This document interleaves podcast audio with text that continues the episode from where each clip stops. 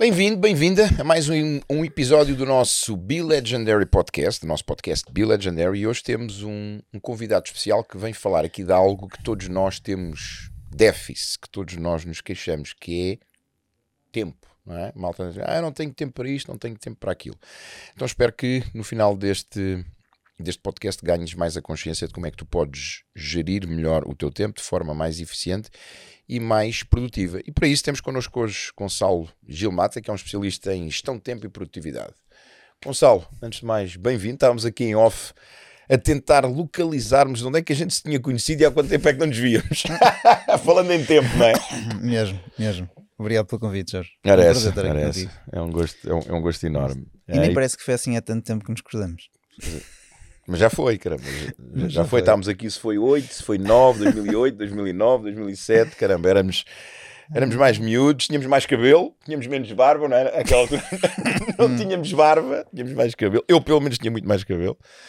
Uh, mas estávamos sim. a montar as nossas empresas. Exato, exato. Estávamos a dar os nossos, os nossos primeiros passos. Eu naquela altura estava, estava ligado a Ange e acredito que foi por aí. Certo, ou em certo. algum evento. Uma primeira palestra que me ajudaste a organizar lá. Exatamente, é verdade. É verdade. Exatamente. No princípio em que eu qualquer ajuda era super bem-vinda. Foi mais um mais um braço ali para, para ajudar E curiosamente, ou seja, não fomos mantendo muito contacto, mas eu fui-te mantendo sempre no, Ia vendo é aqui ali, e até o LinkedIn não é uma coisa que eu estou muito, mas pronto, ia vendo. E agora nesta onda de, de podcast, até porque o tempo é algo fundamental, não é? E hoje eu acho que com 51 anos, prestes a fazer 52 daqui a 6 meses.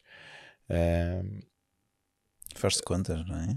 A gente começa a começar. Se bem que eu quero viver até aos 100, é? eu tenho, tenho como foco e cada vez coloco mais esta intenção de viver até aos 100 de forma, de forma saudável.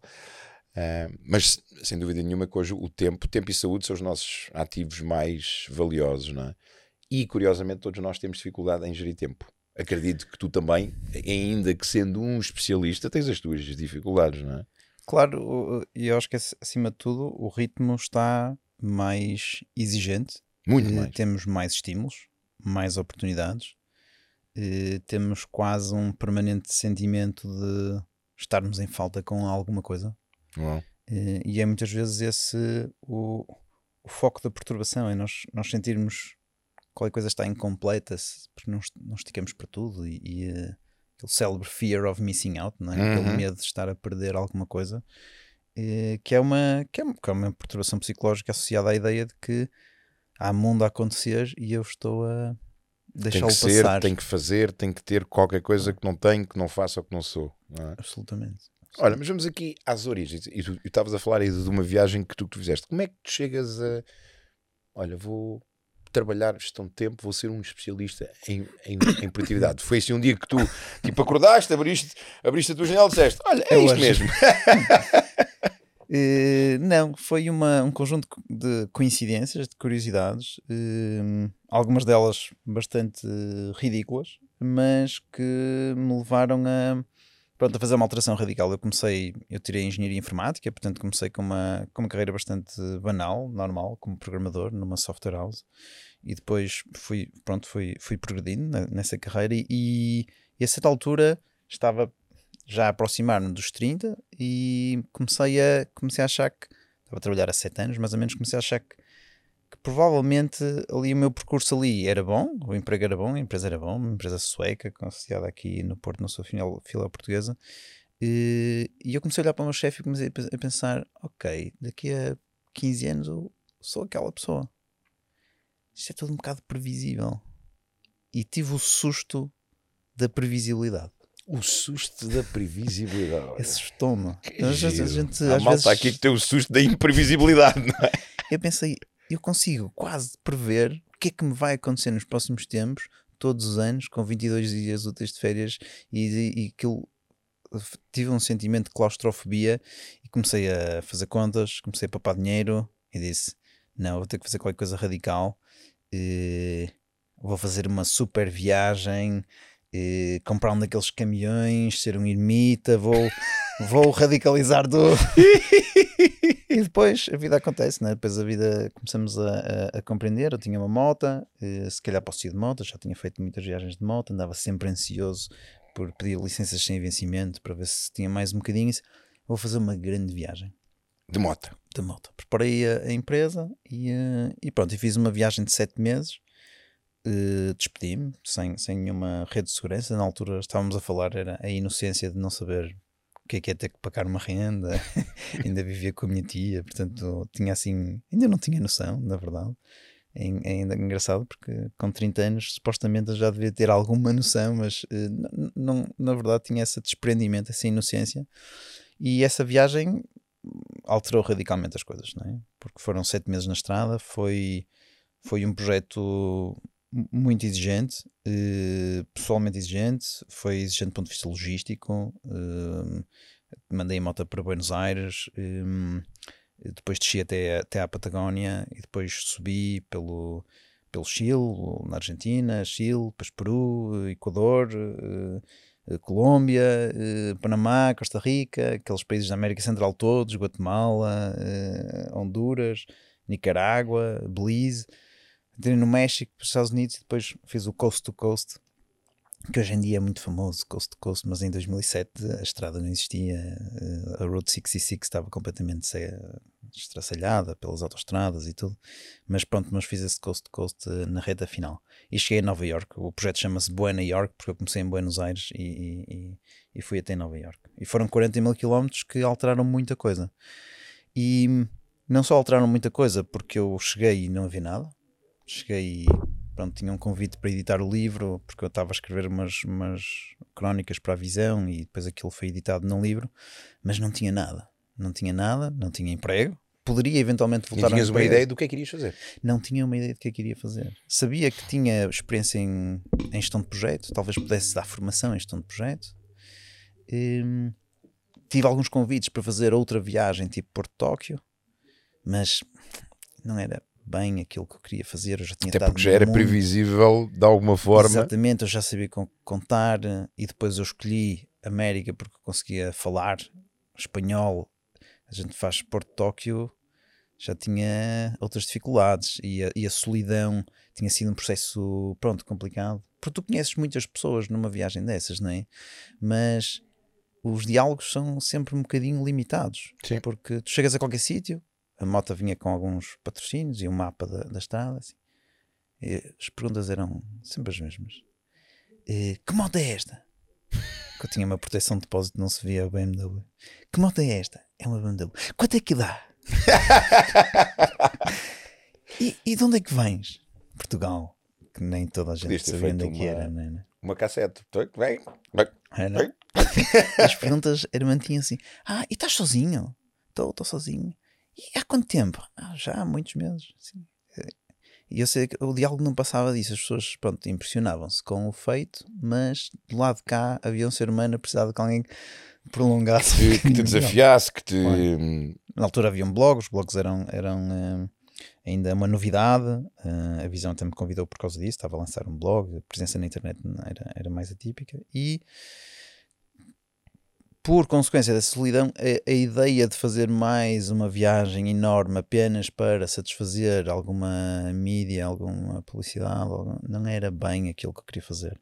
E por isso eh, editei o livro, ainda fiz mais algumas viagens assim um bocadinho eh, ousadas, mas numa dessas viagens li um livro de David Allen, que é um especialista de gestão de tempo, Getting Things Done, e eu achei, epá, estes conteúdos são incríveis.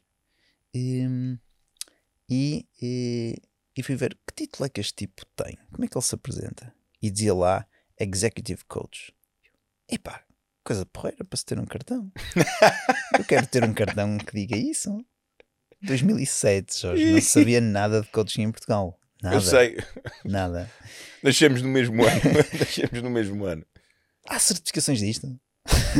Lá vou eu, quase para as páginas amarelas, entre aspas. Quem é que faz? Quem é que não faz? Vou tirar uma certificação disto. Eh, ai, prefere business coaching ou life coaching? Eu, "Tanto- faz, é, talvez business coaching, porque eu depois estava a pensar como é que eu haveria de ajudar executivos a gerir o tempo e ser mais produtivos. Parecia-me ótimo, um ótimo trabalho para se ter. E hum, a certificação de business coaching só começava passado dois meses, havia uma de life coaching a começar e eu avançamos com esta, depois logo vemos a outra. É muito diferente. Dizia eu na minha inocência. Então, para vezes o ridículo e as coincidências que umas coisas acontecem, nem e, a gente pode controlar uma narrativa sempre muito ela muito assim, muito muito romântica, mas a maior parte das vezes a vida acontece em coisas perfeitamente triviais e banais. Certo. E eu caio numa certificação de life coaching que transformou completamente a forma como eu percebia comportamento humano Uau. e que me deu uma faceta emocional eh, à gestão de tempo, eh, tornando-a não processual, mas emocional.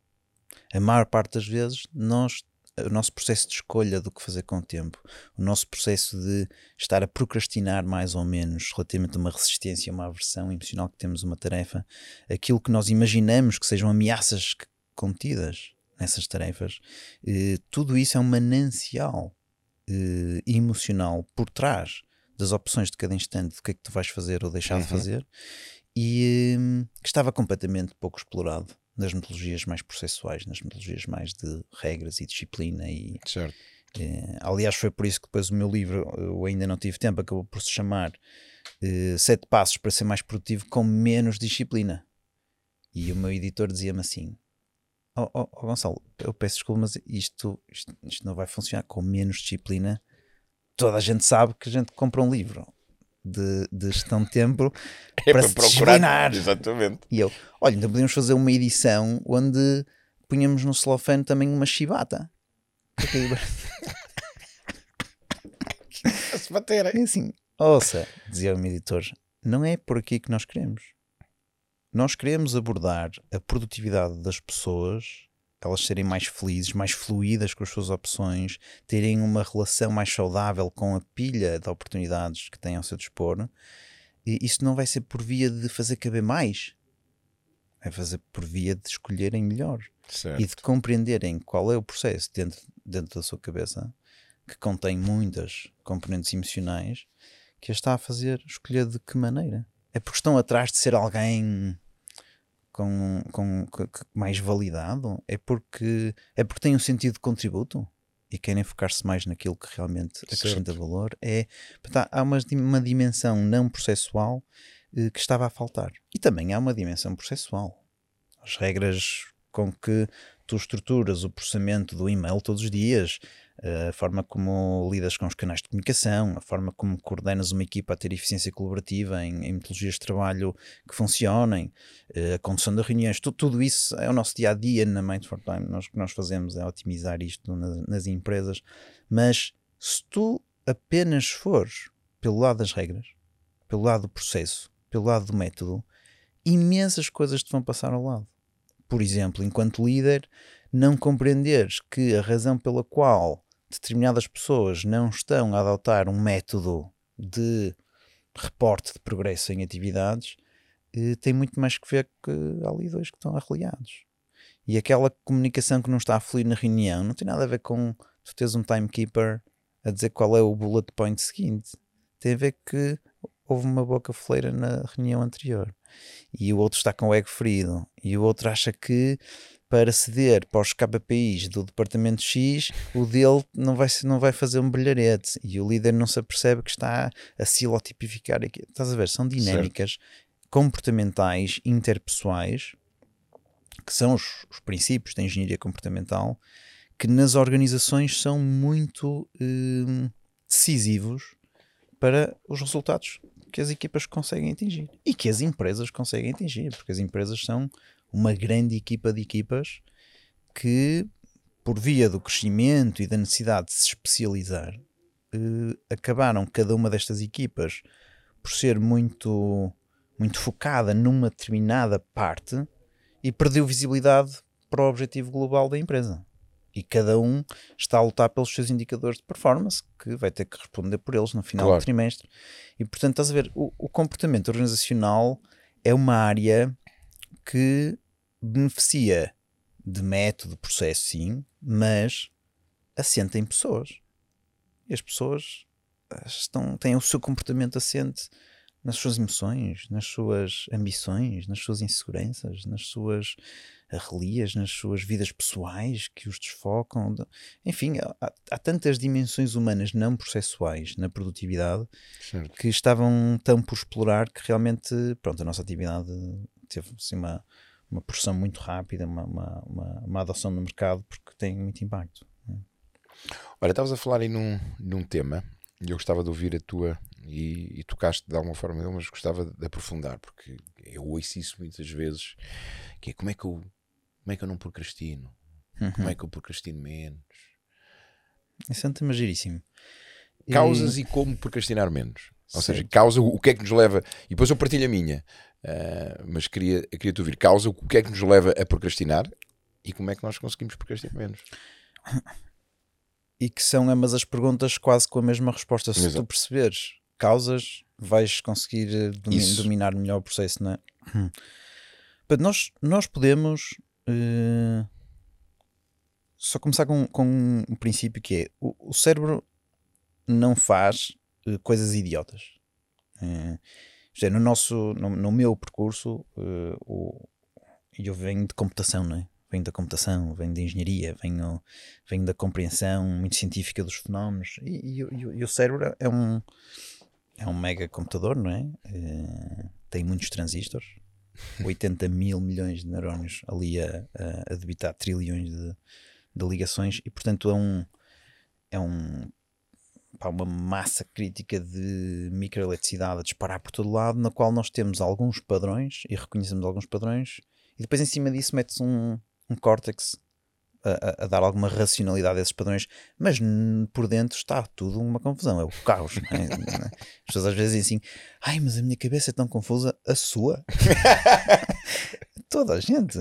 Cada um dá. Alguns vão-se melhor ou pior com essa confusão, ligam-lhe mais, ligam-lhe menos, mas no fundo nós temos que conhecer que há uma confusão aqui dentro. E nesses padrões, nessa confusão aqui dentro, o cérebro estipulou algumas regras e disse que algumas coisas eram fixe, outras coisas não eram fixe, teve experiências passadas que provocaram dor, provocaram prazer e foi estabelecendo regras. Muitas delas estão para lá do nosso, nosso, uh, consciente. nosso consciente e nós fomos pondo regras por cima dessas e regras por cima dessas, regras por cima dessas.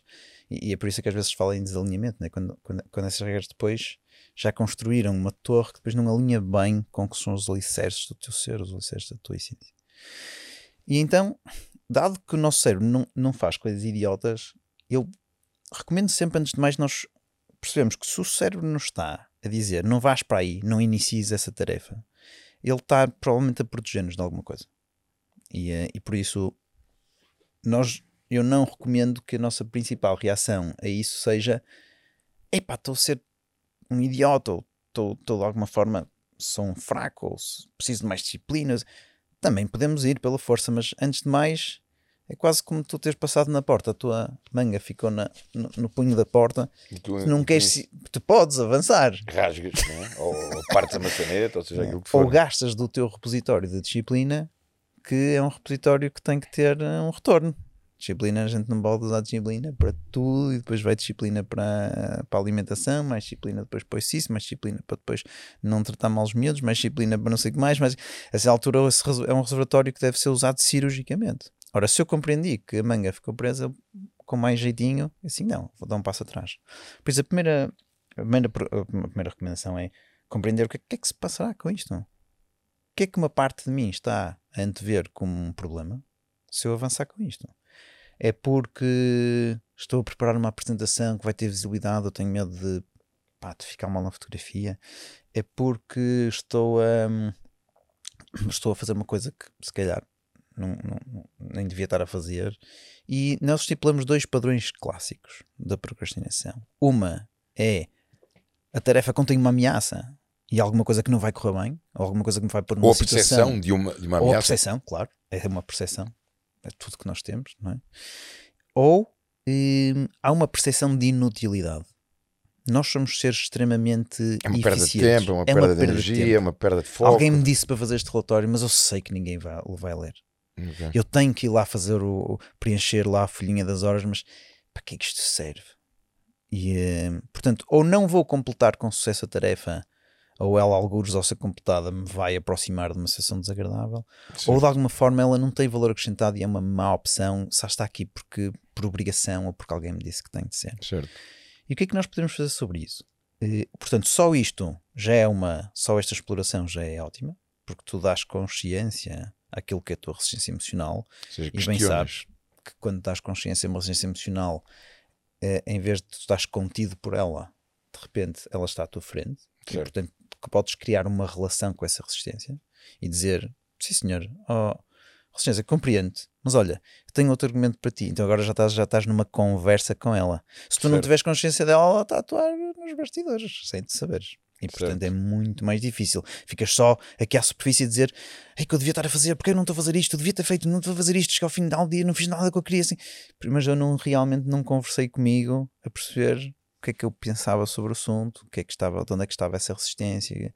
Portanto, se tu crias essa consciência, já ganhas, e depois, e, e depois normalmente duas, duas dicas fáceis. Ou por um lado, uh, relembras se é valioso ou não fazer aquilo, se é mesmo para fazer ou não. Uh, ou por outro lado, se achares que, que, há uma, que há uma percepção de ameaça, mas ainda assim queres avançar, é, divides a tarefa em pedaços um pouco mais pequenos que te tragam uma sensação de maior segurança. E por isso, sim, eu não sei se vai, se vou conseguir terminar isto, mas consigo fazer um bocadinho. Não sei se vou conseguir escrever um livro sobre isto, mas posso escrever um primeiro texto? Posso fazer um, sei lá, um primeiro draft sobre o que é que seriam os capítulos? Posso, e portanto, de alguma forma, mobilizar-te para ações concretas. Isto é igual para montar uma empresa. Certo pensa montar uma empresa, oh, bu, lá vem o bu, no livro tem aquele símbolo do fantasma bu. Não, se calhar começar um conjunto de conversas sobre pessoas que montaram empresas só para desmistificar um bocado a coisa. E, e, portanto é aquele, aquela vitória dos pequenos passos, pequenas vitórias, os quick wins, eh, facilita muito, até porque eh, o que acontece é quando tu de repente, em vez de pegares numa tarefa na qual estás a procrastinar e tens uma energia enorme para lutar com o leão é tu começas por fazer, olha, mas antes de mais, qual é a primeira coisa que fazes sobre isso? Se não tivesses mais nada para fazer, se não houvesse mais nada no mundo para fazer, não ser isto, qual seria o teu pequenino primeiro passo? Ah, não sei, é, é, é era abrir o Excel? Ok, então, então ora abre o Excel. Bem, já está aberto. E agora? Então agora o que é que seria o teu próximo pequenino passo? Bem, não sei, era, era meter esta primeira linha de fatura, não sei, que estou meter despesas, olha, ou, ou, era, era pegar na primeira, ok, então pega lá na primeira. E depois quem pega na primeira, pega pois na é. segunda, chega na terceira, e de repente a coisa fica resolvida. Porquê? Porque a tua mente avançou perante uma previsível sucesso de um passo certo. que é muito mais tangível, muito mais. E o fator de incerteza vai, vai desaparecendo. Vai desaparecendo porque tu avançaste mais um bocadinho, agora já não está tão longe, vais um bocadinho muito longe. Eu lembro sempre daquele filme, não sei se, não sei se uh, já passaste uh, alguns por ele, o Touching the Void, dois tipos já. dos Himalaias. Sim, sim. E ele diz assim: Bem, vou morrer, hum, tudo bem, não tem problema nenhum, isto era um risco, a gente anda aqui na montanha. O outro já se tinha ido embora, ele tinha cortado o fio, não é? E ele cai lá numa, numa fresta, impossível de cuidar. Bem, mas já que vou morrer, era fixe, a minha mulher e os meus filhos vão estar preocupados, era fixe conseguirem encontrar-me, senão vão ficar naquela perturbação, pá, quero um funeral em condições, vou só subir até à fresta e morro lá em cima. Então o gajo vai com uma, uma energia incrível, a última coisa que ele faz na vida, por isso tem toda a energia do mundo, e traz, chega acima da fenda, nem se percebe como. Ele assim, Bem, também agora, já que vim até aqui. Para ver se for um bocadinho mais até à frente. Se eu fosse até ali aquele caminho, que é onde provavelmente eles me vão procurar, as buscas provavelmente estão lá, tem lá tem mais rochas, menos neve, provavelmente encontram-me ali muito mais fácil. Vou morrer antes ali. Então o gajo vai com a perna partida, arrasta-se, arrasta-se para morrer num sítio onde o fossem encontrar. Já chegou ao sítio, disse, pá, porreiro, aqui, aqui, sim senhor, aqui. Sou capaz até de fazer aqui uma, uma mariola de pedras. E... Mas agora já agora também desci mais um bocadinho, porque os solos escusiam de subir tanto. Só para poupar trabalho, Só para é? poupar trabalho. Mas estás a ver, e, e ele safa-se, não é? Não. E é que a história é realmente uma história incrível de superação. Mas a apontar para um esquema interessante da superação, que é eu tinha passos visíveis, concretos, sem uma expectativa incrível do fim, mas que permitiam que o meu cérebro criasse a expectativa de sucesso e uma expectativa no, de autoeficácia curto. do próximo mais o próximo, mais o próximo. Hum, Diz-me a tua. Olha, eu recebo muito essa, essa questão, não é? No, no Instagram, quando abro para, para perguntas, aquela caixinha. E eu tenho, eu tenho uma forma de ver, ou seja, dentro daquilo que é a minha visão do, do desenvolvimento humano, é o nosso cérebro, e que dá uma forma que corrobora a tua, ele está desenhado para te afastar da dor. Ele está desenhado para te garantir a sobrevivência e é por isso que nós temos a tendência para estar no, no conforto e para afastarmos tudo aquilo que é desconhecido, que é desconfortável e causador. Não é? Portanto, existe uma associação neurológica àquilo que eu tenho que fazer à dor. Eu digo, é pá, isto é desconfortável. Pá, não gosto disto. Uh, não conheço isto. Não sei se vai dar bom resultado. É difícil. Então o, o cérebro faz o papel dele, que ele diz. Então, se é difícil. Vou proteger-te. Então, não faças. Por isso eu digo que todos nós somos procrastinadores natos. Nós nascemos como procrastinadores. Portanto, é algo que está na nossa gênese. Como é que há pessoas que procrastinam menos? Elas treinam. Como é que elas treinam? Elas associam mais dor a não fazer. Com, com o fim ao cabo é uhum. é aquilo que tu também estás a dizer. Uhum. Espera aí. Ok. Cérebro, estás... estás... Vamos conversar aqui. Vamos lá ver. Ok, está bem. Isto é... É difícil, eu posso errar, eu posso falhar, vou consumir energia, vou consumir recursos. E se eu não fizer? Pá, se eu não fizer, se calhar não, pá, não cresço enquanto, enquanto pessoa. Se eu não fizer, não aprendo coisas novas. Se eu não fizer, é pá, não vou poder alcançar algo que me vai ter um, uma, uma recompensa financeira, ou se calhar a minha carreira fica presa aqui. Ou seja, é tu conseguires criar um mecanismo dor-prazer, onde tu, sim, a dor está lá, mas tu consegues associar prazer àquilo que tu vais fazer e também consegues associar uma dor maior de não fazer. Absolutamente. E, e há aí nesse fenómeno que estás a descrever ainda uma subtileza eh, aparente, mas que é muito significativa, que é o sentido de identidade. Eh, é meio curioso, mas nós podemos procrastinar eh, sobre coisas que nos vão aproximar de sucesso por não nos identificarmos com esse sucesso. Certo ou por não te achares é, merecedor desse exatamente, sucesso. Que é muito tricky.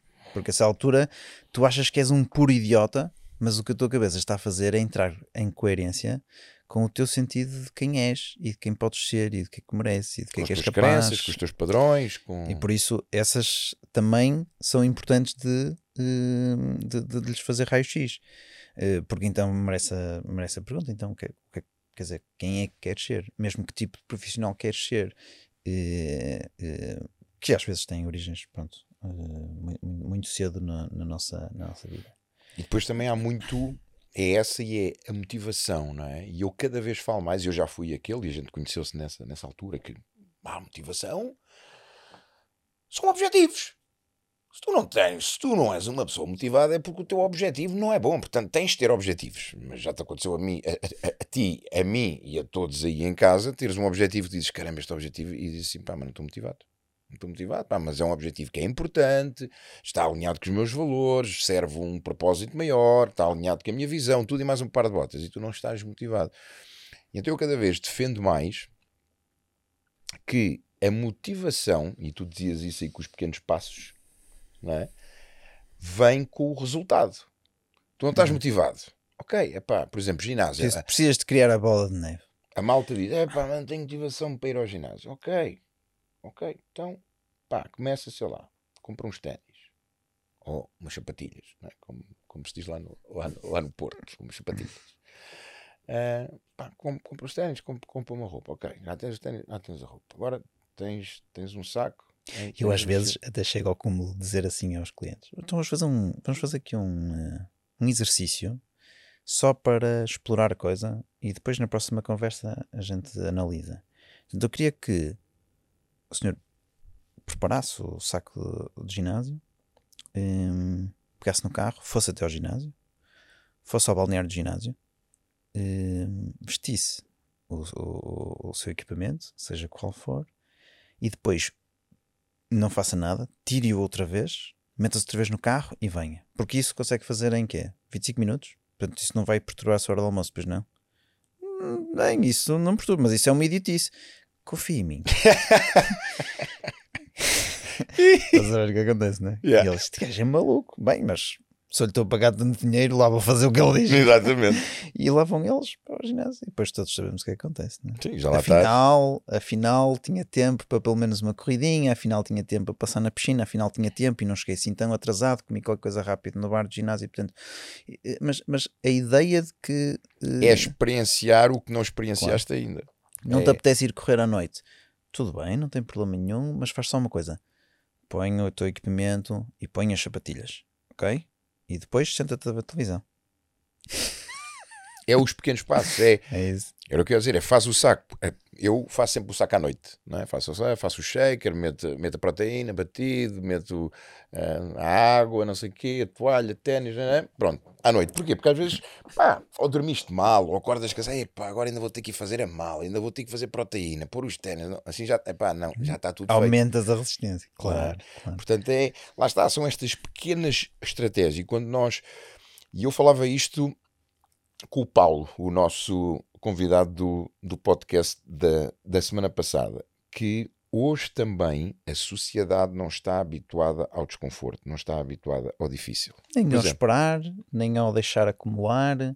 Isso. e até mesmo eh, não está habituada a, a compreender melhor que objetivos é que realmente têm esse potencial de motivação. Há bocado dizer assim, pá, é a qualidade dos objetivos. E, e eu muitas vezes hum, tenho clientes que hum, se acham culpados por não ter claro qual é o seu objetivo. não é?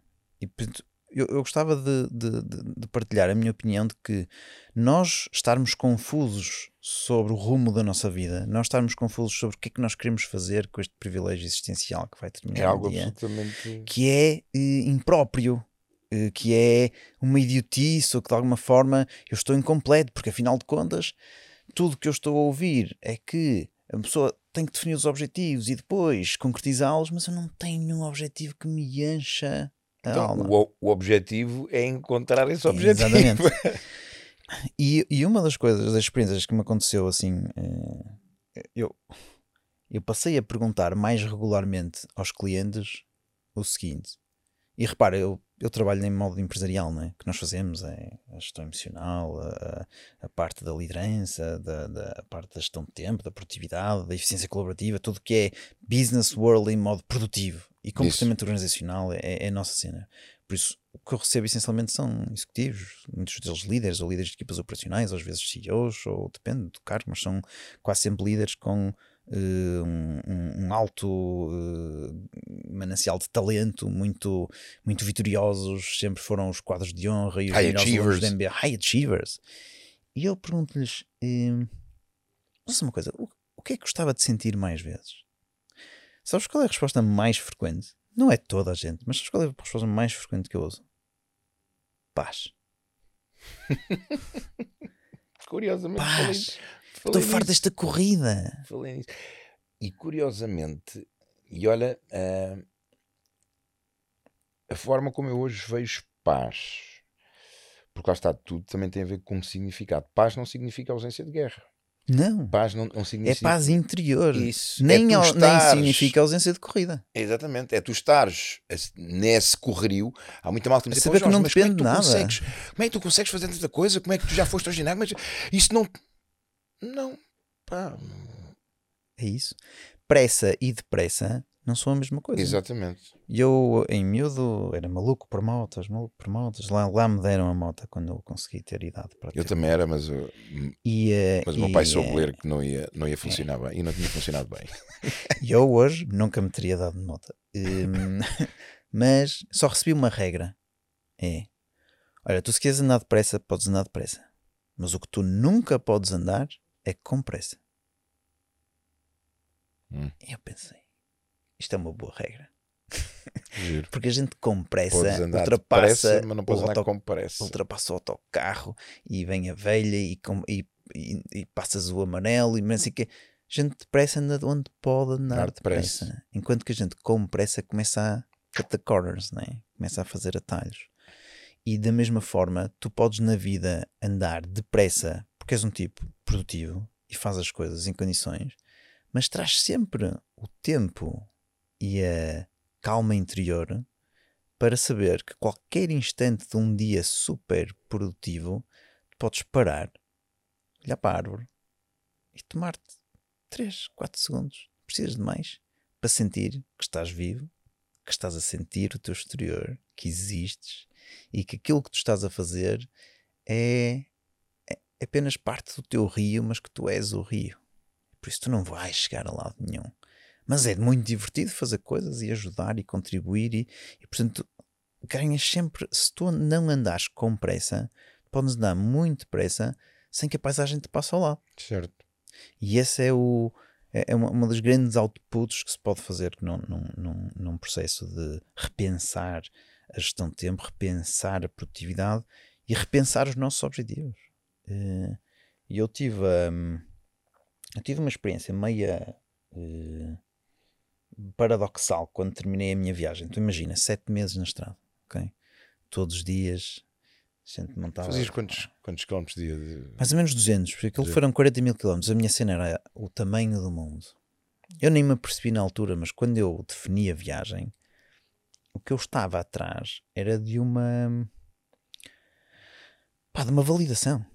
Fazer uma coisa tão ousada, tão incrível, que a qualquer momento, coisa assim, eu já fiz uma viagem, olha, de moto, 40 mil quilómetros, 7 meses na estrada qualquer momento eu poderia usar esse trunfo. Eu não fazia a mínima ideia que era isto que estava a acontecer só mais, muito mais tarde é que eu olho para trás assim. Tu fizeste a viagem porquê mesmo? Tu és um palermo. tu vieste a viagem para te validar, tu nem curtiste a viagem como devias, e, e, porque tu estavas a fugir de alguma coisa, estavas a perseguir alguma coisa. Yeah. E, mas fila, ok? E cheguei ao fim e o que é que eu senti? É, as pessoas sentiam, epá, e às vezes até mostro na, na, na, nos, nos, encontros, quase nas palestras, uso essa metáfora, agora já não tanto. Também já me aborreci um bocadinho da viagem. e uso a, a, a, imagem final de eu a chegar a Nova York. Assim, o que é que eu estou a sentir aqui? E as pessoas, ah, realização, sucesso, é, sucesso, é, é, e assim, não, por acaso não. Eu aqui nesta fotografia estou a falar para o tipo que me está a, a fotografar, e estou a dizer assim, Anda lá, pá, estou cheio de fome. não tinha comido, não tinha tomado um pequeno almoço em condições, assim, assim, mas Gonçalo, tu estás a chegar a Nova York, sete meses, andamos-te a acompanhar, porque eu tinha muitos seguidores no blog. É agora, tu não, tu não sentes isso. Pá, tá, depois pensamos nisso, está bem? Tu agora, agora deixa-me deixa de... comer. Deixa-me sem comer. agora preciso de comer, depois preciso resolver o problema logístico, depois tenho que pôr a moto ali, tenho que ver como é que é com, com o hotel e não estava lá, sabes? Não estavas presente. Não estava. Mas tu me disseres, olha na viagem. Epá, na viagem, gente acordar às 6 da manhã, no meio dos Andes, pegar na tenda, arrumar a tenda, ninguém, deserto, vazio de nada. E aquela rotina de pá, arrumar tudo, checar, ficou alguma coisa, está tudo bem preso, as presilhas estão, ligas a moto, metes uma luva, metes outra luva, metes uma bota, metes outra bota, metes o capacete e olhas para trás, para aquele bocadinho de terra que tu habitaste durante aquela noite e sabes que provavelmente nunca mais vais voltar na vida, mas é aquele bocado de vida e de existência que tu deixas ali quando tu arrancas para devorar mais mundo a sensação é inebriante, a sensação é de liberdade, é de presença, é de intensidade. Mas não é de intensidade porque é chegar a Nova York. Nem é de intensidade, é porque por momentos te esqueceste todas essas exigências e só estás ali. E por momentos deste ao trabalho de parar a mota para perceber que aquela águia foi pousar mesmo ali. E, uh, e tudo isso é. Pronto, tem uma tem uma energia e uma alma que não está quando chegas a Nova York e que tens que picar o ponto e tirar as fotos para os patrocínios e para não sei quando. Não está lá. Não é essa a essência. E por isso eh, acho que a questão dos objetivos tem que ser vista com alguma cautela. Não vá nós eh, trapassarmos a intensidade de cada momento com uma falsa ideia mental, conceptual, apenas virtual, de que quando chegar ali eu vou ser outra pessoa. Porque isso não corresponde à verdade. eu tinha um- uma sensação perturbadora de vazio quando termina o projeto. Porque na verdade eu cheguei e o significado mais inconsciente era acabou. Yeah. Vou vou ter que voltar para resolver problemas de emprego, rendas, dinheiros. e Estava tão bem. Tu estavas a falar em, em objetivos, eu estava a falar nesta parte, não é? Isto leva-nos aqui pela, pela motivação que vem depois. E eu uso muito uma, uma frase com os meus alunos, com os meus, com os meus clientes, em eventos, em, em programas, que é nós não traçamos objetivos para os atingir. Nós traçamos objetivos para nos tornarmos na pessoa que precisamos de ser para os atingir. E isso que tu estás a dizer reforça muito isso, que é essa pessoa que tu te vais tornando quando tu consegues estar presente, não é? Quando tu vais fazendo a tua caminhada passo a passo, sim, tu sabes que é para ali, não é? Mas estás aqui, Tens uma noção de rumo, não é? mas não é, não é, não é no mar que tu vais existir, é em seres rio, não é?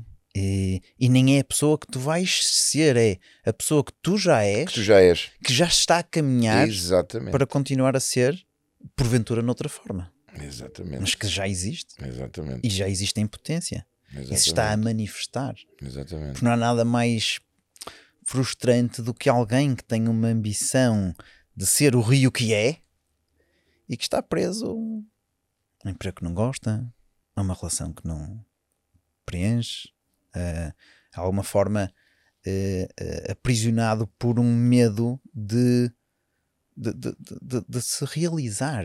Porque nós, a palavra, às vezes, a palavra realização é tricky. hum, e, e debatemos muito no livro, porque sabes como é? Eu queria escrever um livro sobre felicidade, mas a gente não escreve livro sobre felicidade, a pa- palavra depois não joga com o mercado, há, muito, há muita coisa sobre sucesso, mas sucesso também não era bem, porque eu depois vou no livro questionar a questão de sucesso e vou.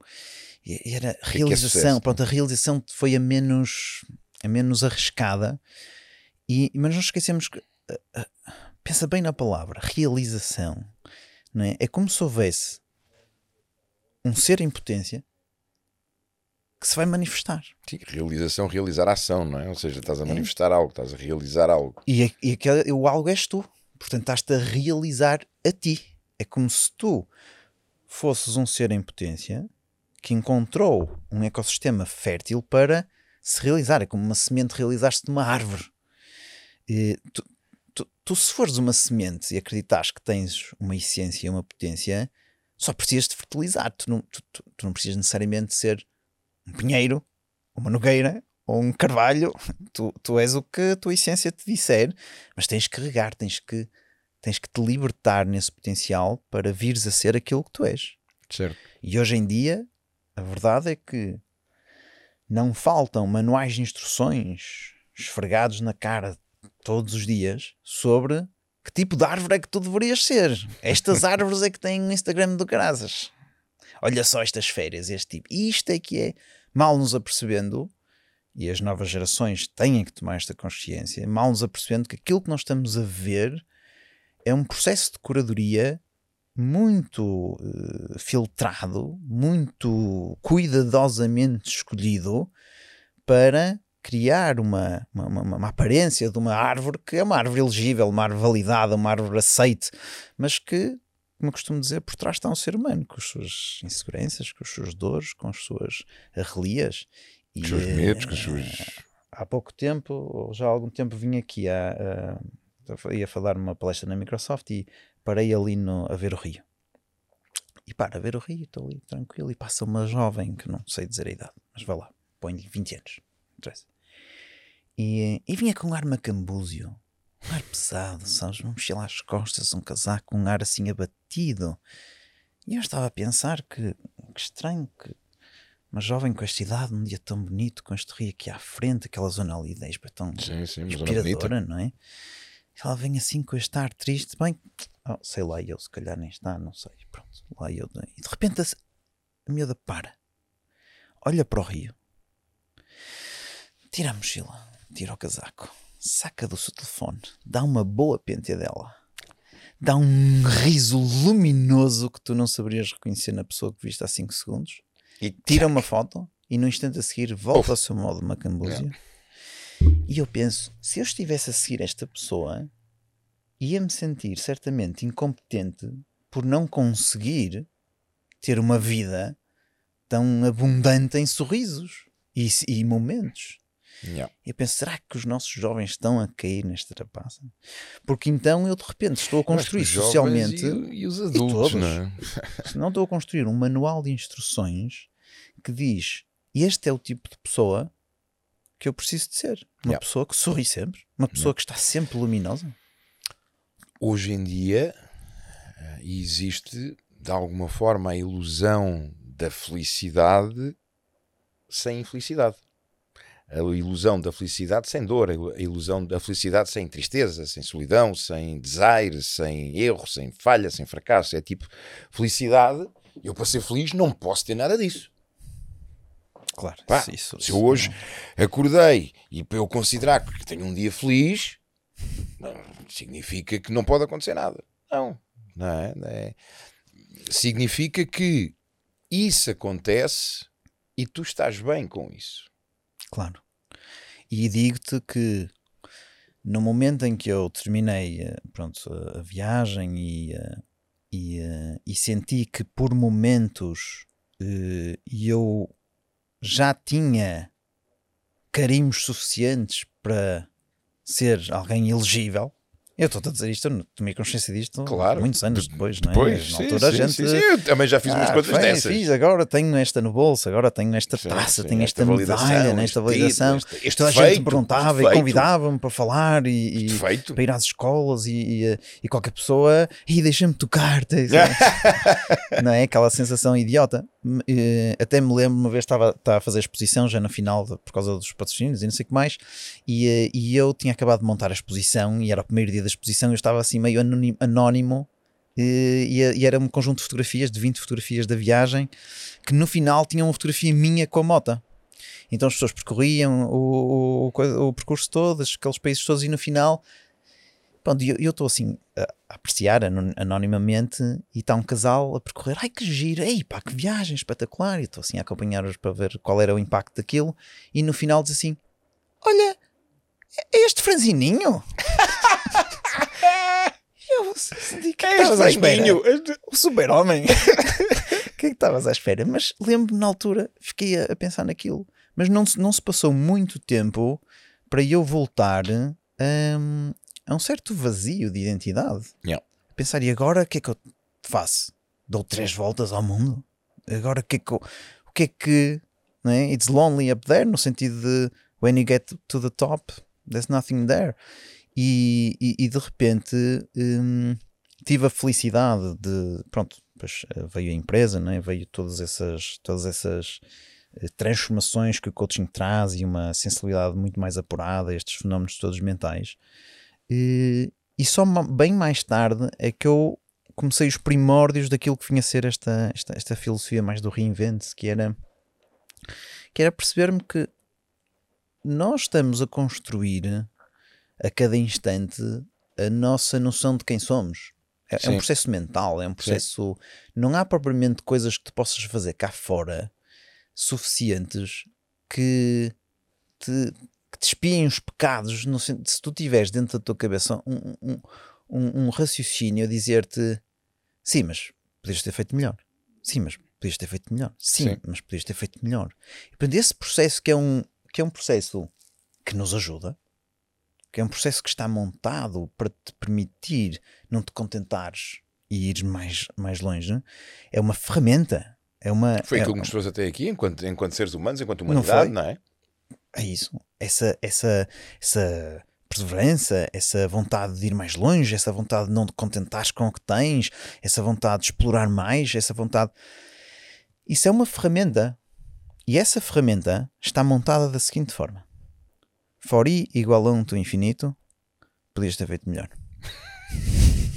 Eu sou de engenharia, não é? Vem dos sim. computadores. Sim, sim. Sempre. De tal modo que se tu fizeres depender a tua sensação de plenitude, a sensação de seres o tal rio, desse mecanismo se calar, tu estás tramado, porque o que tu foste fazer, foste programar dentro da tua cabeça uma coisa, um sentinela que está sempre vum, vum, vum, vum, vum, vum, vum, vum, vum. Sim, distrai-se de vez em quando quando faz uma vitória que é, mas passados os dias já está outra vez vum, vum, vum, vum, vum, vum. Então, nós não queremos, na minha opinião, nós não queremos hum, dar cabo dele. Nem queremos fazer depender a nossa sensação de tranquilidade e de plenitude do facto de não, de não estar lá. É como um software. Tu, tu assim, ai meu Deus, se eu não fechar o Word, estou tramado. Não, deixa estar lá o Word. Ele está lá, vum, vum, vum, vum.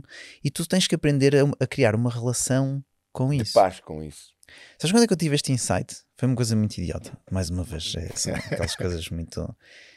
E eu eh, eh, disse-te em off que eu tenho hérnia discal, tenho um problema nas costas. De vez em quando isto passa-se. Eu faço muito pilates e, e consigo ter assim um, um bom Um core, core. e resolvo e faço 30 por uma linha, vou de bicicleta fazer aventuras. E, e- mas de vez em quando, lá. Então, lá, eu estava numa dessas crises há uns anos e o meu professor Pilates, na altura, eh, eu pedi-lhe umas aulas individuais para ver se estava pá, assim, um intensivo, né? um, assim, um intensivo que me desse uma geral. E eh, epá, eu ficava todo roto, o gajo puxava por mim. Sabes aquele prof que te diz: Vai, tu consegues, tu consegues, mais um bocadinho, mais um centímetro, mais um bocadinho, anda lá, caramba. Eu- saía de lá, olha, a sério, derriado. Ele estava sempre Para com aquela cassete. que, que Pilates é uma coisinha, ah, e tal, e tal, e tal, não. mais um bocadinho, mais um bocadinho, vai, não, põe para dentro, quero o melhor para dentro, estica-te, vais, chega-te aqui, che- chega aqui, não, tens que chegar, tens que chegar. Sabes este tipo de. Muito bom, gajo muito bom, fazia muito resultado, mas pá, essa altura estava tão cansado nesse dia que eu pensei, não vou à aula de Pilates. pá. E depois disse, não, pá, claro que vou. Pá, não vais, tu não tens energia para aquela aula. Pá, mas vou, vou Aquele e. eh, Vou e faço de conta. Fa- vou e faço de conta. Faz e faz de conta. Sim, ele não sabe, não é? Bem, não sei se isso. é- Vamos, vamos lá e tal. Então cheguei à aula, muito cansado. E cheguei à aula e a prof ficou a sua. Vai, vai, vai, mais um bocadinho, mais um bocadinho, tu consegues fazer. E eu. "Ah, ok, boa. Vai, mais um bocadinho, mais um bocadinho. E eu. "Ah", mas não estava bem a puxar, estava só a fazer aquela cara de sofrimento, estás a ver? Que a gente faz às vezes para os PTs e. "Ah, ah, pronto, já está. Mas estás- estás-te a salvaguardar. Eu repente pensei assim: espera aí, gajo não sabe bem se foi boa ou não. Eu pensei assim: espera aí, eu tenho um professor Pilates dentro da minha cabeça. e ele diz sempre: Gonçalo, vai mais, mais, mais, mais, mais, vai mais, mais, mais, mais. Gajo nunca se cala, quer sempre mais. E ele não sabe bem se foi boa ou não. Eu faço uma coisa deste tamanho e o gajo vai mais um bocadinho. Gajo, mais um bocadinho. Assim, que engraçado. Eu nunca percebi que eu estou a fazer depender a minha sensação de paz interior De um professor de Pilates interno. exatamente, de uma cassete que está em loop, que não tem nenhum conhecimento sobre o que se passa cá fora, mas está a fazer o que eu lhe mandei, que foi, Yeah. olha, por favor, tu põe-me esta cassete em loop e puxa por mim, não vai eu adormecer pelo caminho, está bem? Sim, senhora. Yeah. Sentinela de serviço até ao fim da tua vida. Porque eu Yeah. aposto que no dia em que eu morrer, vai estar essa cassete a dizer assim: vais morrer agora? Já viste? De jeito nenhum? Já viste que horas é que são? Tu ainda não fizeste isso? E tu estás ali, pá, deixa-me falar, deixa-me Portanto, só... se eu quiser fazer pender a minha sessão de realização dessa cassete, eu estou tramado, porque essa cassete Yeah. foi programada para nunca se calar. Eu tenho Yeah. que aprender a relacionar-me com essa cassete, tirando proveito do que ela me traz quando me é útil e sabendo que ela nunca me vai trazer uma coisa, que é, ok, descansa. Porque Yeah. a forma como eu a programei foi for i igual a 1 to infinito, pede mais Yeah. a sensação de realização às vezes está armadilhada por nós acharmos que vamos conseguir objetivos suficientes para calar uma voz que foi programada para nunca se calar. Yeah. Isso é capaz de ser um bocado frustrante. Isto não vai dar resultado, isso não vai funcionar. Yeah. Então onde é que está a verdadeira realização? A verdadeira realização está em nós respeitarmos o nosso sentido de direção, eh, com ou sem a ajuda dessa voz, mas sabendo que nós já estamos a ser utilizados pelo universo eh, que nos dá uma propensão de movimento, que nos dá uma propensão de, de construção, de edificação, de nos pormos ao serviço, de, de entregarmos, de darmos, de crescermos, de construirmos. Já há essa propensão, da mesma forma que há a propensão de uma semente em terra fértil de vir a uma árvore e a semente não está, será que eu vou conseguir ser aquela árvore? Ela está simplesmente a entrar em simbiose com o seu ecossistema e a, e a, deixar-se desenvolver, mais do que desenvolver-se, é deixar-se estimular, é seguir a cola, é uh, estar à altura de, de, de, de, fazer aquilo que é suposto fazer-se. Yeah. E é aí que nós temos de ter cuidado com a forma como nós criamos a ideia de aquele pinheiro é que é, nos vai fazer exatamente o oposto. Que é, nós em vez de nos desenvolvermos para sermos aquela laranjeira incrível, sei lá, estou a explorar a metáfora. Um estou sempre a contrariar-me e a, e a achar que aquilo nunca vai ser suficiente. Não, vai ser tão suficiente como é suficiente aquela laranjeira yeah. ser uma laranjeira daquele tamanho. Yeah. Mas o pior é se eu fico em semente agarrado a uma ideia de que nunca vou saltar para yeah. ser outra coisa qualquer e aí não me realizo, mas não é não me realizo porque a minha laranjeira não era grande o suficiente, é não me realizo porque eu nunca fui laranjeira, nunca me nunca deixei ser rio. Yeah. Yeah.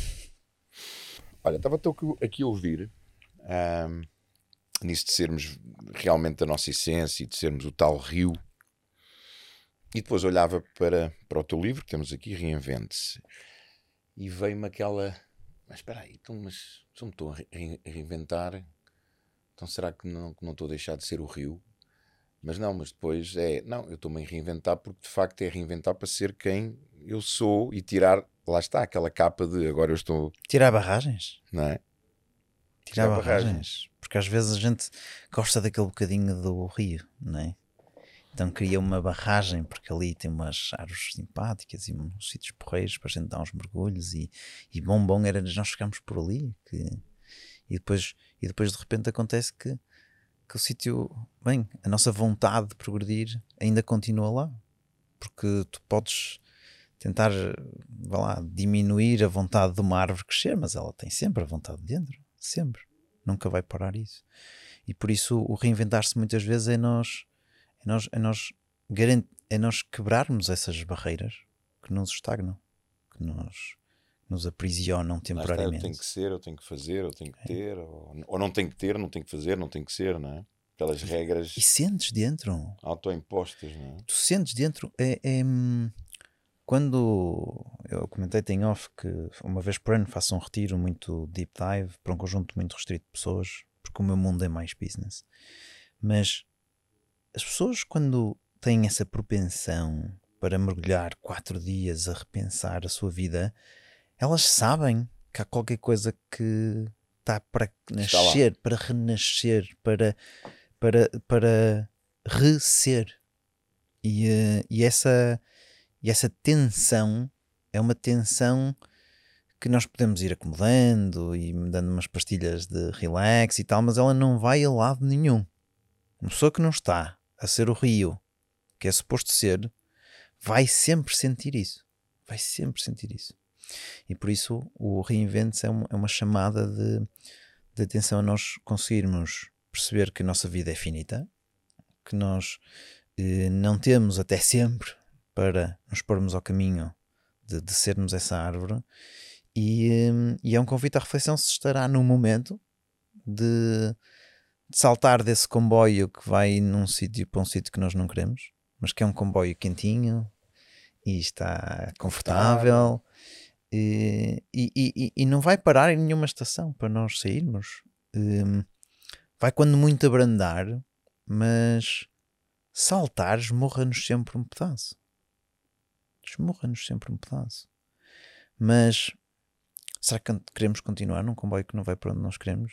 Um, Portanto, esse, esse, esse apelo a nós uh, sabermos que vamos morrer, um, ehm, que somos seres finitos finitude, é? e que vale a pena uh, pensar se não é uma boa altura de dar o salto, uma boa altura de repensar. E sabes que nem sempre é uma reinvenção circunstancial. Um, ehm, às vezes é, mas nem sempre é. Ou seja, é igualmente frustrante tu tentares ser a tal outra árvore cá fora, mas sem teres transformado qualquer coisa cá dentro. E o que é que eu acho que é a coisa cá dentro que se tem que transformar? É esta, esta, esta escuta de um sentido de direção, uma espécie de GPS, que está a dizer assim: olha, quando puderes, vira à esquerda. E tu, agora estou com este emprego, não sei o quê. Olha, quando puderes, vira à esquerda. Tu, o GPS não se chateia contigo. Não sei se alguma vez te aconteceu, não sei que marca é que tens. O meu, GPS nunca se chateou comigo. Eu uso o Waze. E eu posso ao contrário, e ele diz assim: quando puderes, dá meia volta. Yeah. Eu Ele não vai, se zanga. e ele vai-te dando sempre alternativas, Sempre. não é? Tu continuas E tu a continuas a insistir, e, ele ele vai-te já dizendo- agora pode ir também por ali e tal. vai. Dá-te uma nova rota e E faz aquele vais. uma Mas nova tu rota. continuares a ir para sul, quando o teu destino é para norte, o gajo não se vai calar. E dentro da tua cabeça, dentro da nossa alma, dentro da nossa essência, há sempre uma propensão, uma propensão, uma, uma, uma voz interior a dizer-nos: hum, eu acho que.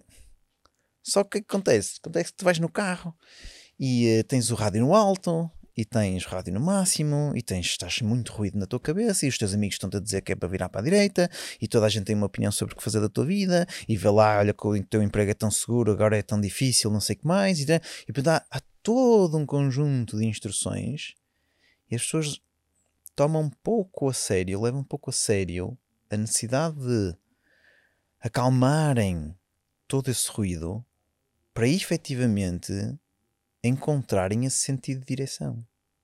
E por isso querem bons objetivos, o que é que me poderia motivar, o que é que poderia...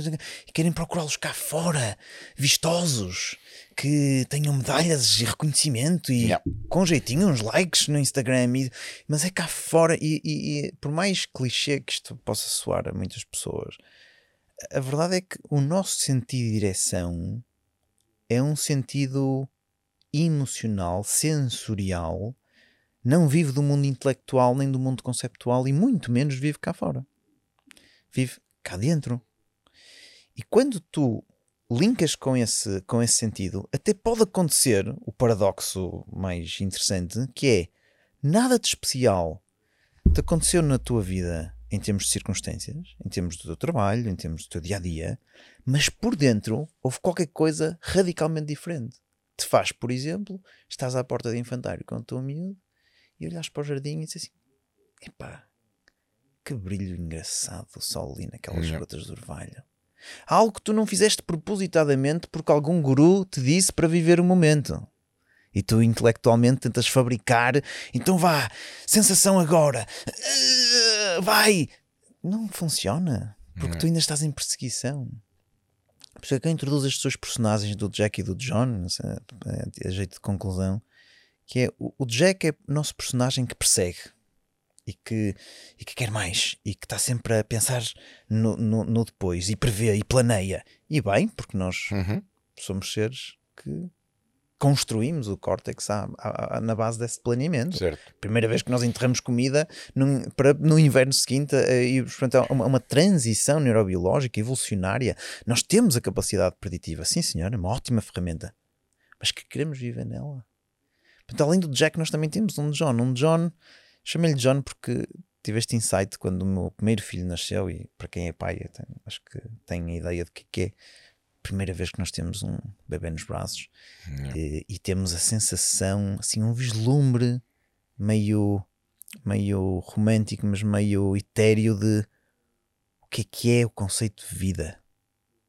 O que é que é qualquer coisa ter acontecido biologicamente e de repente passou, atravessou a- o, o não ser para a agora? fronteira do ser. E, e vem aquele eh, bem, aquela magia de eh, perfeição. Uhum. Aquela magia de do universo ter produzido qualquer coisa no qual tu não queres corrigir nada.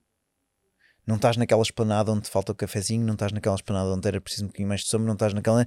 Não, ali naquele instante, aquele ser rodeava-se de uma ideia de perfeição que eu não tinha cedido ainda. Foi aquele vislumbre de quase do espiritual, do, Uhum. de uau. Yeah.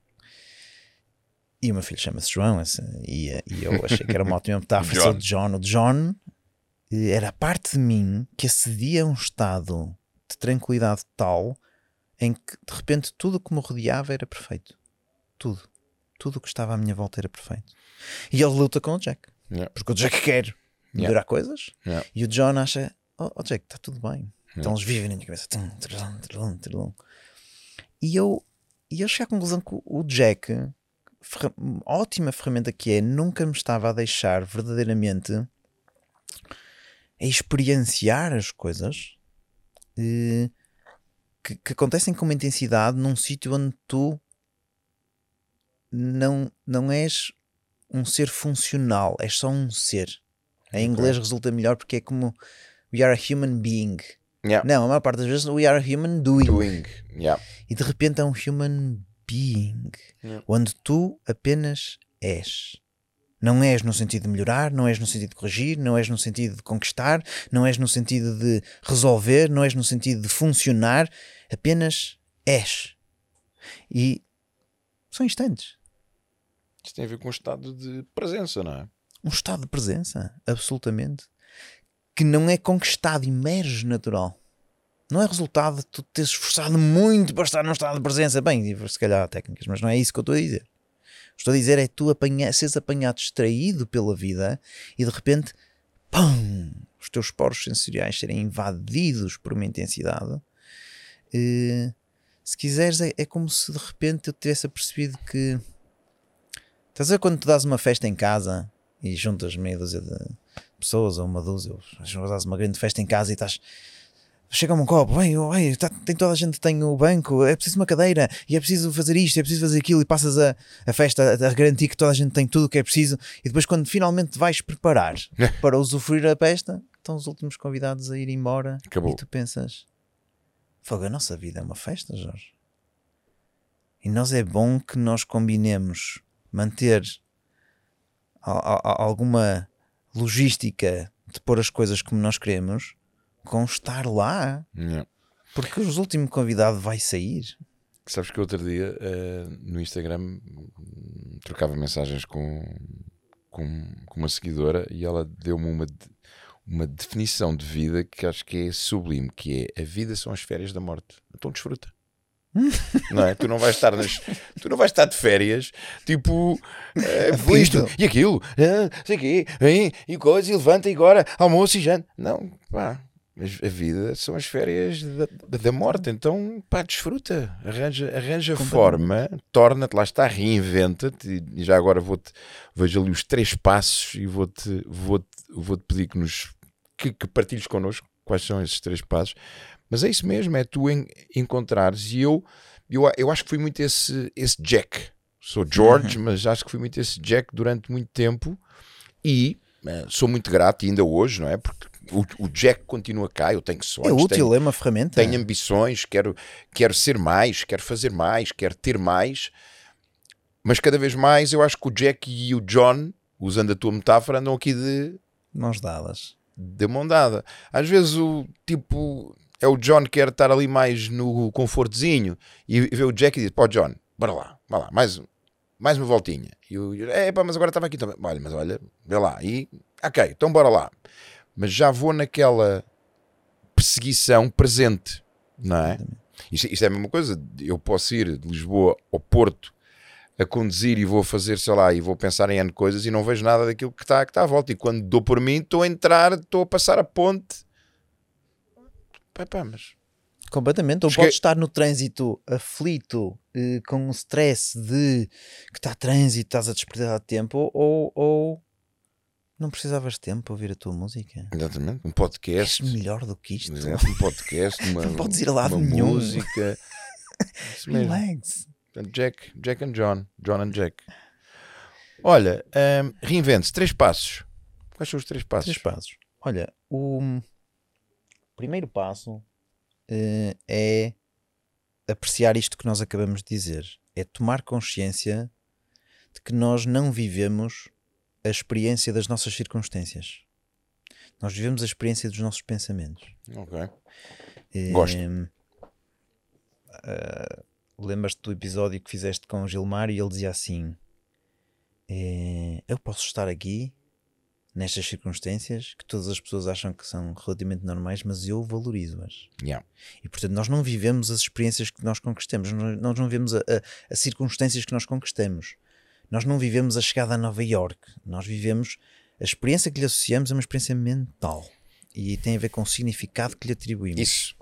E, e por isso lhe atribuímos um significado de, de que está incompleto ainda e sempre que está incompleto ainda, e portanto é isso que nós vamos a experienciar. Portanto, nós não Certo. vivemos a experiência das nossas circunstâncias, nós vivemos a experiência da nossa atividade mental. E por isso vale a pena olhar para isso e perceber até que ponto é que nós, se calhar, não precisamos de correr atrás da meta que tem rodinhas sempre o tempo todo, porque ela nunca vai terminar.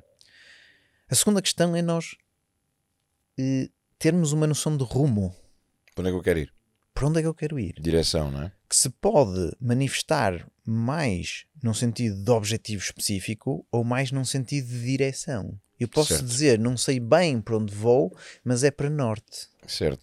E essa direção nós já a temos interiormente. Nós sabemos, Certo. por exemplo, num emprego que nós não queremos estar, numa relação que não, nos satisfaz, numa, numa, num- numa situação de saúde que nós não queremos eh, pousar nela. E portanto, nós temos uma, essa propensão, essa sensação. Portanto, o segundo passo, enquanto que o primeiro é percebermos que há aqui um mundo mental e virtual, o segundo passo é nós, então onde é que vamos descobrir essa direção?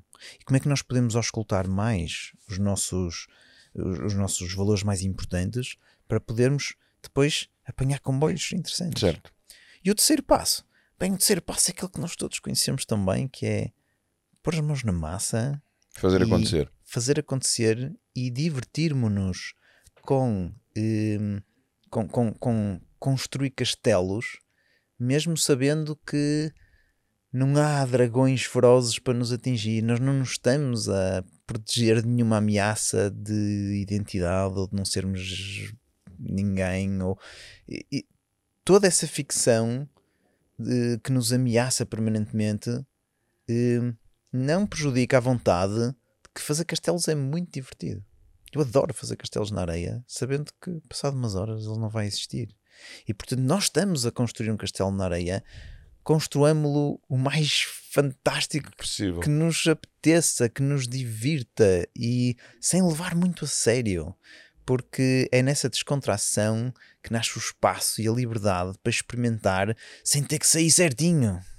E é aí que a maior parte dos nossos dos empreendedores e do- dos, dos conquistadores, digamos assim, eh, têm a energia de experimentar, falhar, tentar outra vez. E portanto, aí nesse terceiro passo é uma, uma série de dicas sobre nós eh, procrastinarmos menos, organizarmos minimamente e fazer coisas acontecer e fazer coisas acontecer no mundo real. Muito bom. Olha, uma última, um- uma última questão, não é? Eh, e acho que já explorarmos aqui, mas queria voltar a frisar. Nós hoje vivemos num mundo com, com muitos estímulos, não é? Eu há dois meses atrás, eu já era aquela pessoa seletiva, por exemplo, no telemóvel com as notificações que tinha, né? aquela malta que tem notificações os likes, notificação para quando recebe mensagem aqui, mensagem ali, e-mail daqui. Pronto, eu não, já não tinha, por exemplo, e-mail, já não tinha ativo, já não tinha notificações de, mensagens, de likes, já não tinha ativos de direto, de messenger. Pá, mas ti- tinha algumas. Ahm, WhatsApp, nomeadamente WhatsApp e um, um outro software que é, o, que é o Slack que nós usamos internamente. Pá, eu em novembro, Acabaste com essas também. tudo, Isso é maravilhoso. tirei tudo, ou seja, não, minto. Tenho do Uber, quando, quando peço o Uber, é para saber onde é que ele está, não é? Tenho do banco, porque é, porque é bom, não é? Às vezes entra, entra uma conta ou entra, não é? Ah, mas é, essas mantenho. E quando eu viajo, meto lá, ah, seja TAP, seja aquilo que for, ativo também, que é para estar a par de algo que possa acontecer. E outra coisa, e, e tu falavas há pouco disso também, ahm, por exemplo, eu hoje, o WhatsApp, pá, eu tenho mensagens de, de WhatsApp com dias, com, com semanas. Claro. Que- e hoje eu estou em, estou em paz com isso, porque eu adotei uma, uma forma de estar para gerir o meu tempo que é eu preciso de fazer as coisas que são verdadeiramente importantes. E nós hoje temos estímulos, ficou muito fácil, lá está, o mundo tornou fácil eu chegar a qualquer pessoa. E isso cria aquilo que tu, que tu falavas, que é a necessidade de eu responder. A necessidade Sentido de, de eu, urgência, não é? de urgência, eu tenho Estou que em responder. falta.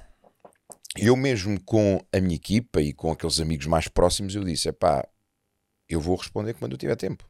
Se é urgente, liguem, Isso. liguem, Adoro isso. liguem, não é? Portanto, e há a malta que diz: pá, mas eu não consigo. Eu não consigo desligar. Porque depois fico mais ansioso ainda porque eu não sei quem é que é, quando... que mensagens é que eu tenho ali. Então, dentro deste conceito que nós temos, destes estímulos, desta, porque é isto que nos rouba gestão de tempo, não é? São estes estímulos. É porque, na minha visão, o nosso cérebro não está desenhado para lidar com a quantidade de estímulos que nós temos hoje, hoje em dia. Então, se não é. está, eu, eu tenho que dizer, eu quero lidar com este, com este e, e com este. Ponto. É? E O, que é não- que, o que é que deixarias aqui em tom, em tom de, de Eh, fecho? absolutamente. O, o, o número de opções hum, é muito hum, dispendioso de energia. Nós, nós para sermos pessoas produtivas, temos que nos focar e conseguir eh, separar o trigo do joio, sabendo no meio de tudo que nós temos que fazer eh, que não vai dar para tudo. Essa é a Certo. primeira coisa. é Ai, não dá para tudo. Assumir que não dá Vou para tudo. pensar que dava. É, a brincar que o digas e eu ponho as pessoas a dizer essa frase. Eu já percebi que não dá para tudo e tu notas a incoerência Sim, e aquela esperança de mas só se eu, se eu. Ok, portanto, a primeira coisa nós, nós temos que realmente reconhecer essa finitude e estar ok com isso, fazer paz com isso. Porque no fundo é a Exatamente. metáfora da nossa morte. É, eu tenho que estar Exatamente. ok em, em Sabes que saber. antes a minha felicidade era tenho a minha caixinha de e-mail limpas, respondia a todos os WhatsApps, tenho tudo limpinho. E hoje é respondi àquilo que era importante. E às vezes há coisas que eu digo, pá, isto é importante, mas hoje já não estou com o foco, com a energia que isto precisa, portanto faço amanhã. E está tudo Claro, bem. Absolutamente. E por isso, quanto mais estímulos tiveres, mais a escolha é difícil e quanto mais eh, te baterem à porta com hipóteses, mais tu tens que parar o que estás a fazer para avaliar e tornar a decidir, e avaliar e tornar a decidir, e avaliar e tornar a decidir. E o que tu queres fazer é poucas vezes avaliar para depois as decisões serem firmes durante X tempo e depois o comboio vai na mesma parar na estação e depois tu reavalias, vês os 10 ou 15 que chegaram e depois voltas outra vez para que naqueles espaços tenhas eh, foco. Eh, nós em neurociência cognitiva estudamos isto muito a fundo que é a produtividade vem quando os teus recursos mentais estão alocados a uma tarefa de forma quase exclusiva. Certo? E por isso, se tu estiveres sempre com as antenas todas ligadas e a apreciar novidades, e mesmo, mesmo que até sejas bastante bom a fazê-lo, eh, tu nunca estarás no auge da tua capacidade mental porque tu não estás a dedicar os recursos todos à Certo. mesma, à mesma. E nunca vais vivenciar a serenidade de tu saberes que, sim, há coisas à minha espera, mas agora é aqui que eu estou contigo. É conversar com os Jorge que eu estou. Certo. E há está, coisas, presença, e o vez, doente, e não sei o que mais, e se calhar o, o aviso amarelo não me vai permitir apanhar o avião agora de volta para o Porto, e se calhar. Está bem, ok, mas a seu tempo eu Quando conseguiria eu lá estar chegar, a- logo, logo vejo, não é? e farei o meu melhor. Conseguirei eu estar a ter esta conversa contigo, emprestando-te toda a minha presença, se efetivamente estivesse aqui a ver notificações. Portanto, e as pessoas, eu acho que, em, em jeito do, do última eh, vá lá, pointer, última recomendação, eu diria que aprendamos todos a valorizar os recursos mentais e a valorizar estados mentais de pouca ação e de muita entrega. Se nós valorizarmos a entrega, hum, então nós ganharemos a confiança de saber que estamos no sítio certo sempre. Porque somos o rio e estamos aqui, quem nos Está trouxe? tudo certo. É? Está tudo certo. Olha que conversa boa esta. Para quem já não estava junto há uma série de tempo. Não até foi? Não, até não foi má.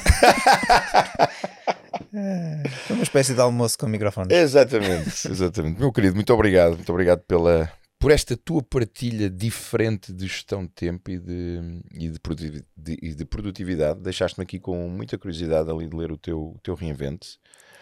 Vou ler. E malta, hum, obrigado por terem estado aí mais, em mais um podcast. Duas ou três coisas antes de nós finalizarmos aqui. Se achaste de alguma forma que o conteúdo te impactou, ou se conheces alguém que eventualmente beneficiaria com este con- conteúdo, partilha. Partilha nos teus grupos de, do WhatsApp, partilha por e-mail, partilha por, por mensagem, partilha, leva, leva o conhecimento mais longe. E outra coisa, se estás no YouTube, se não subscreveste o meu canal, subscreve agora, faz um like também neste, neste episódio. Se estás no Spotify, se, se ainda não me segues, se ainda não subscreveste, subscreves e também avalia para nós subirmos no ranking aqui dentro do nosso, do nosso tema deste, deste nosso podcast. Ah, e mais uma coisa, nós vamos ter 5, 6 e 7 de Abril vamos ter a minha imersão, o restart de 3 dias. Algures aqui vais encontrar aqui um QR Code e aqui por baixo também vais encontrar um link onde podes inscrever. Por isso inscreve-te e eu espero ver-te nos dias 5, 6 e 7 de Abril no auditório da Faculdade de Medicina Dentária em Lisboa. Tá? E temos encontro marcado para a próxima semana com mais um convidado ou com mais uma convidada absolutamente lendária. Até já, o resto de uma boa semana. Até já.